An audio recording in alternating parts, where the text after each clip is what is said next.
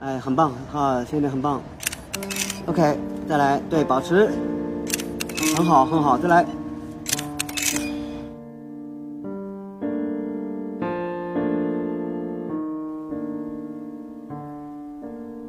你喜欢拍照片吗？大家好，欢迎收听唯物论，我是张玉良。很多年前，我看过一本书，书名叫《我们这一代》，里面的内容是很多照片，还有一些照片背后的故事。我相信，就算是第一次翻开那本书的人，也一定会觉得那些照片非常熟悉，因为那里面顾城、三毛、杨丽萍、张艺谋等许多文化艺术家的照片，早就在网上被人转发过太多次了。这些照片的拍摄者是肖全儿。现在人们说他是中国最优秀的人像摄影师。我虽然知道不少他的故事，但还是想请他把许多的故事亲口说给我听。肖全平时不在北京，所以我趁他到洛阳工作的时候，专门去找到他。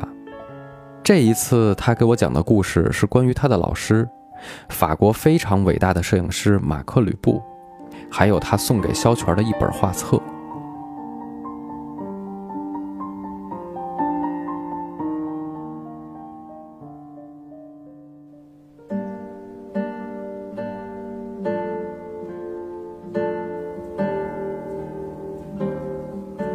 马克·吕布是法国里昂人。早年他参加过康德游击队，他的哥哥一个是石油公司的总裁，一个是达能集团的总裁。后来这两个哥哥都觉得自己的弟弟整天瞎玩，拿着照相机到处满世界的跑。然后马克·吕布说：“我没有瞎玩。”他说：“我前段时间在北京，我还跟毛泽东。”一起吃饭，然后哥哥说：“啊，真的吗？看来我们马克家族以后流芳青史的不是我们两个做生意的大哥哥，而是作为一个摄影师的你。”其实，在一九九六年，马克·吕布在中国的北京的中国美术馆做了他一个特别特别重要的展览。据说这个展览是当时张艺谋建议他在北京做这么一个展览。在那个展览的期间，马克·吕布得到了法国文化部的特别热烈的支持，法航还就是作为支持方哈，也赞助了马克·吕布的这次展览的一行。所以从某种意义上来看，法国文化部完全把他当成一个国宝一样的一个非常了不起的一个摄影家，对历史也有重要的贡献的那么一个人。马克·吕布在。一九五六年，他在印度，他认识了美籍就是华裔的一个作家，叫韩素英。韩素英跟周恩来关系特别好，后来他就得到一个周恩来给他的一个长达三个月的签证。马克·吕布一天都没有耽误。一九五七年的第一天，他坐火车从香港进入到大陆，在广州开始对中国进行图片的报道。其实马克·吕布是受他师傅布勒松的指引，还有一个非常伟大的摄影家，叫罗伯特·卡帕。卡帕的话就像他的兄长一样的去辅导他、指导他，可是布勒松更像他的严父。当马克·吕布拍到一张埃菲尔铁塔上面的油漆工的时候，那张照片，卡帕给世界各地的那些著名的报刊杂志打电话说：“我们这儿一张特别特别棒的照片。”然后就。把马克·吕布的照片向全世界介绍，马克·吕布也凭着埃菲尔铁塔上的油漆工人的照片名满天下，也是他能够进入法国著名的马格罗姆，就是马格兰图片社的真正的代表作。马克·吕布的一生是非常非常的传奇。然后他来到中国以后，他拍了大量的照片。其实，一九五七年的中国那个时候。影像非常非常的丰富，他的这个作品当中拍到一张就在北京街头，一个穿着那种貂皮大衣的那么一个妇女，一看就很像像以前宫里面出来的那种形象，还有很多在故宫后面就穿着老棉袄，腿绑细着的打太极，还有在北大戴着口罩跳交际舞等等，非常非常多的图片。当然，他很有代表性的一张照片是，随着法国文化部的一次访问中国，然后他也是成员之一。周恩来有一张照片非常非常有名，就是周恩来比着两个，就是很像今天我们看的啊胜利那么一个手势。其实当时法国的这位部长就跟那个总理套词和套近，就说：“哎，总理啊，知道您年轻时候到了法国就是留学，你的法语学的怎么样？”总理跟他说：“他说我的法语学的一般般，但是我学了两个主义。”马克思主义、列宁主义，然后就马克吕布就在他身边，总理身边，所以拍到那张照片。这张照片作为马克吕布来讲的话，真的有特殊的意义。所以后来我就讲，马克吕布的图片其实部分的改变了一些西方人对中国的看法。为什么那么讲呢？因为他有一张也是非常有名的照片，他拍的一个一九七七四年还是七几年的一张上海芭蕾舞团的一个演员。那老师姓唐，他穿着白衬衣，撑在这个就是教室的那样的一个课桌上，然后课桌上就放了一本毛主席语录，然后他一笑起来，这一个酒窝特别的干净，梳两个辫子。其实那个时候大家都知道的，那个时候的中国是一个什么状况。可是当他们看到这个特别特别宁静的那么一个舞蹈演员的那种形象的时候，大家就有另外一种看法。我见到马克吕布的时候是。一九九三年的六月份，他的一个好朋友，一个叫诺尼，那么一个法国美女，她在广州，当时是法国驻广州的文化参赞。那个时候他在研究中国的第五代电影导演，所以他对我拍过的陈凯歌、张艺谋啊这些人如数家珍，非常非常清楚。后来他有一天，他对我讲，他的中文很好，他说：“肖全。”你知不知道马克吕布？我说当然，Sure of course。马克吕布要来中国，他想找一个摄影师做他助手，讲法语或者是英语。我说法语不会，英语马马得了。我就恶补英语，然后去看这些伟大摄影家的经历。没想到真的这一天来到，就这个安东尼给我打电话，你赶快来广州，马克吕布已经到了。后来我就坐火车到了广州江南大酒店，我就见到了马克吕布。一头的银发，他很像一个知识分子，像一个学者，然后非常友好的跟我握手，他就说下午三点钟，你到酒店来找我，我中午吃完饭我还休息会儿，我还 swimming，我还游泳。那好，后来我就带他到广州火车站拍照片什么的，就就从那以后，就是我跟马克利布就结下了这份非常不可思议的这样的一个缘分。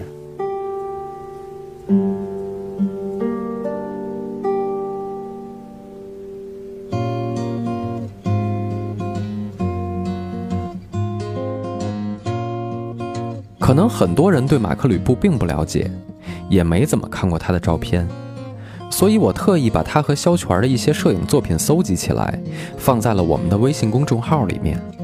强烈建议大家关注我们微信公众号“唯物论 FM” 的这篇文章，查看这些非常经典的摄影作品。也欢迎大家评论留言。从肖全和马克吕布邂逅开始，他们的师徒缘分一直保持了很多年。而肖全说，马克吕布给他的感觉更像是他的老爹。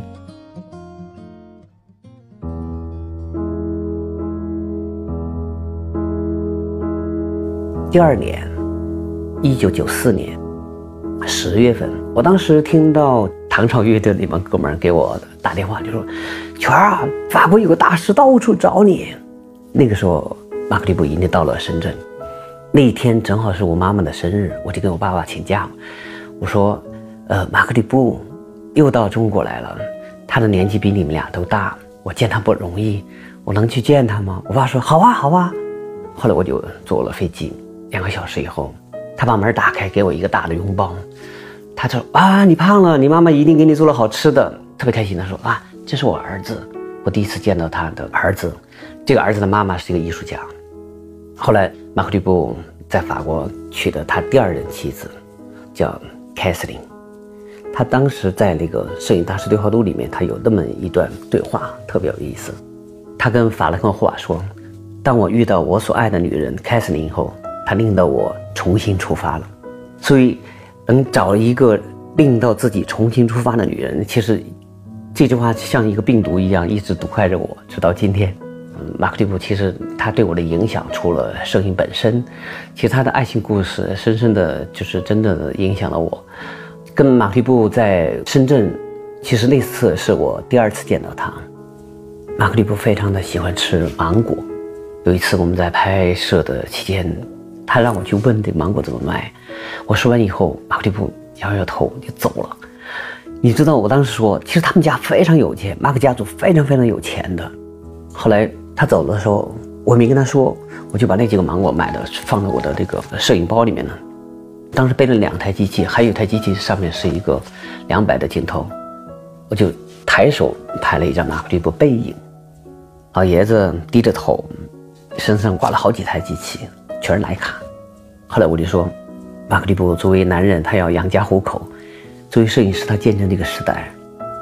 后来，在马克利布八十岁生日的时候，我做了一个明信片送给他，我说这是一个献给八十岁还在拍照片的一个摄影师。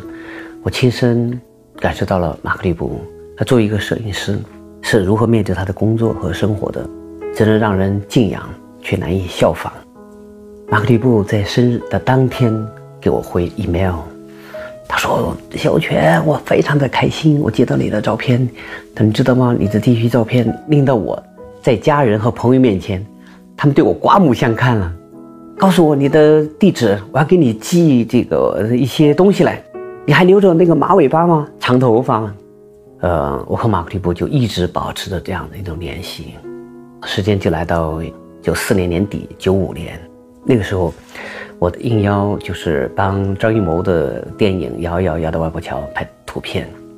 有一次在苏州，我给孙淳他们看照片的时候，这个戏的投资人叫让路易，法国的，娶了一个漂亮的中国太太。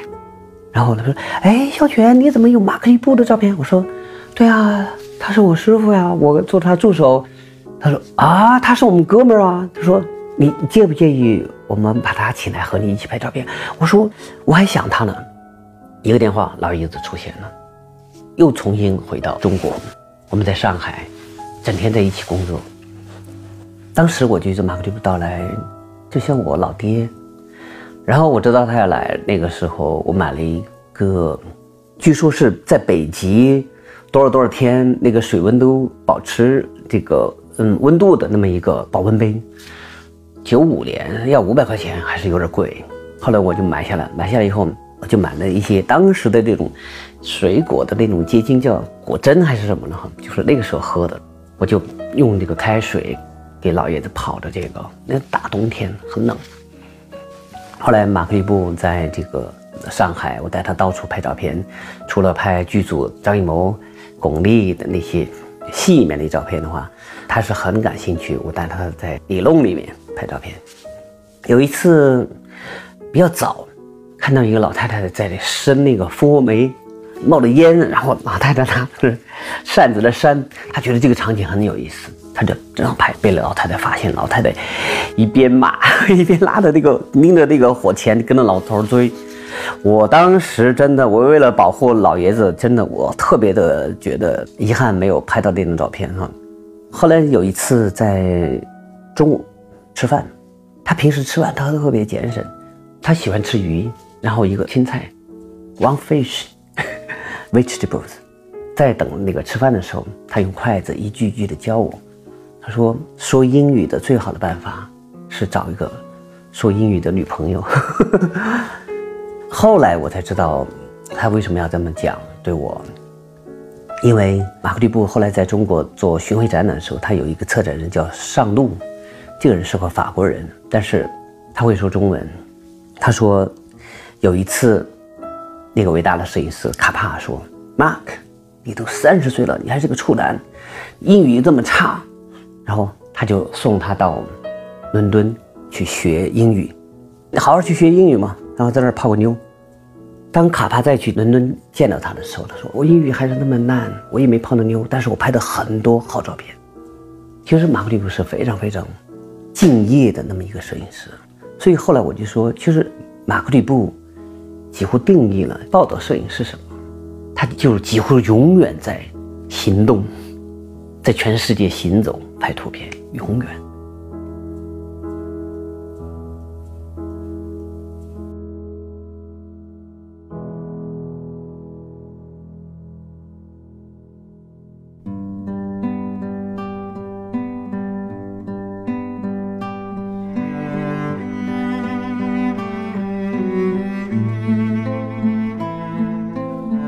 我在前几年就已经知道肖全的老师是马克吕布，虽然在网上看过一些他的作品，但我还真的没有看过马克吕布的展览，更没有机会见到他本人。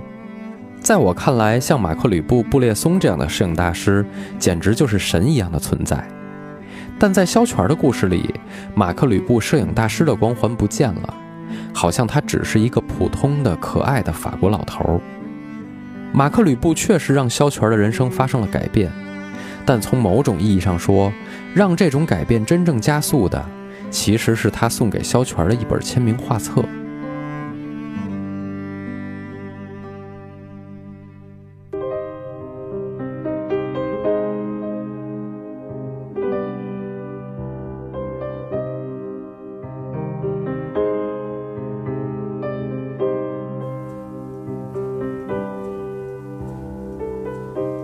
其实就是在一九九五年上海的时候，那个时候马克布就送给我一本他的签名的摄影画册，当时就带回到深圳。那个时候我住在深圳，那本画册我经常翻，经常翻，就是那种软皮儿的、方的，拍的是六十年代的上海，包括第一次来到中国五七年的。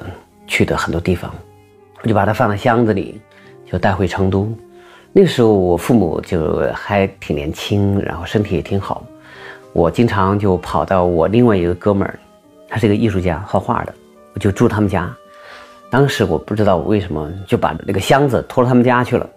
后来他跑到北京去画画，找了一个中巴的跳芭蕾舞的一个美女，就在北京北漂，很早的北漂。后来他这个房子借给别人。那个自来水管爆了，然后我那个箱子他们家被泡了一个月。这个一个月以后，我才回到成都，打开那个箱子，看到那本书的时候，我记得特别特别清楚。那个是在我的一个好朋友诗人钟鸣的家里，那是一个有暖暖太阳的那个天气。我一边打开那个书，那个书全部被水连在一起。揭不开了，它已经被泡坏了，啊，我一撕就哇就烂了。当时我含着眼泪，很难过很难过。我就说，我说我一定要有一个我放行李的地方。我许下了那么一个诺言，因为那个时候我觉得自己还年轻，我根本不像其他的我的那些同事，在一个杂志社工作以后，他们最想做、最想做的事情就是把自己的户口从某个城市。弄到深圳来，成为深圳的户口，成为一个怎么怎么着，需要有各种各样的那种福利被保护的那样的，这个是很多人来到深圳的第一要求。可是我对这些东西非常非常的淡漠，我说我不需要这些东西。当时我记得特别清楚，我住在深圳大学里面，当时在办一本杂志叫《街道》。中国那个时候特别像样的杂志非常少。何况是这些还有一些情怀的杂志。那个时候我要离开这个杂志社，呃，我已经答应我要去帮张艺谋的电影《幺二幺幺六八八桥》去拍图片。我当时在深圳买了一个小音响，离开那个深圳的时候，我就把它送给了就是我的同事，一个诗人叫岛子。我把这个音响送给了他。后来我绕圈回来以后，他已经没钱了，他后来把那个音响又卖回给我，我又把它赎回来了。他还给我就是打卦算命，然后就说，这个时候是你特别特别好上路的时候，呃，我觉得那个时候我们在一起，虽然那个时候过得比较艰辛，但是我觉得就充满了，您知道吗？就是对未来的的一种向往，那种活力，就是那个时候真的对物质，对一个所谓的那种就是要定下来的这样的一个念头，非常非常的淡。其实我记得特别清楚，当一九九零年三毛来到成都，我给他拍照片以后，出了一本小册子，叫《天堂之鸟》。杨丽萍得到了这本小册子，杨丽萍就托一位叫徐艺期的许先生来找我，给他拍照片。后来那个时候在成都，我当时真的就做了那么一个决定。后来我爸都为我捏一把汗，说啊，好好一个工作，怎么说不要就不要了。后来你我记得特别清楚，买了一张机票，那天就约好。杨丽萍在北京机场接我，因为我在天上飞了四年，我是海军航空兵，知道吗？当我重新回到自由那个状态以后，就飞机一下拉起来，在拔高的时候紧握着右拳，我说：“哥们儿，又开始战斗了。”我对我说了那么一句话。飞机落地北京的时候，我看到杨丽萍来接我，从那一刻直到现在，我就成为一个职业摄影师。我要靠图片来养活我自己。马克·吕布送给我的那本书，他静静地躺在我在成都的那个工作室里面。虽然他已经不像原来那么的完美完好，我觉得那也是跟随着我的一段特殊的经历。他虽然这本书受了一些伤，但是我觉得依然它那么的重要，因为那就是我的工作，那就是我的故事。他跟着我一起去描述的那段历史。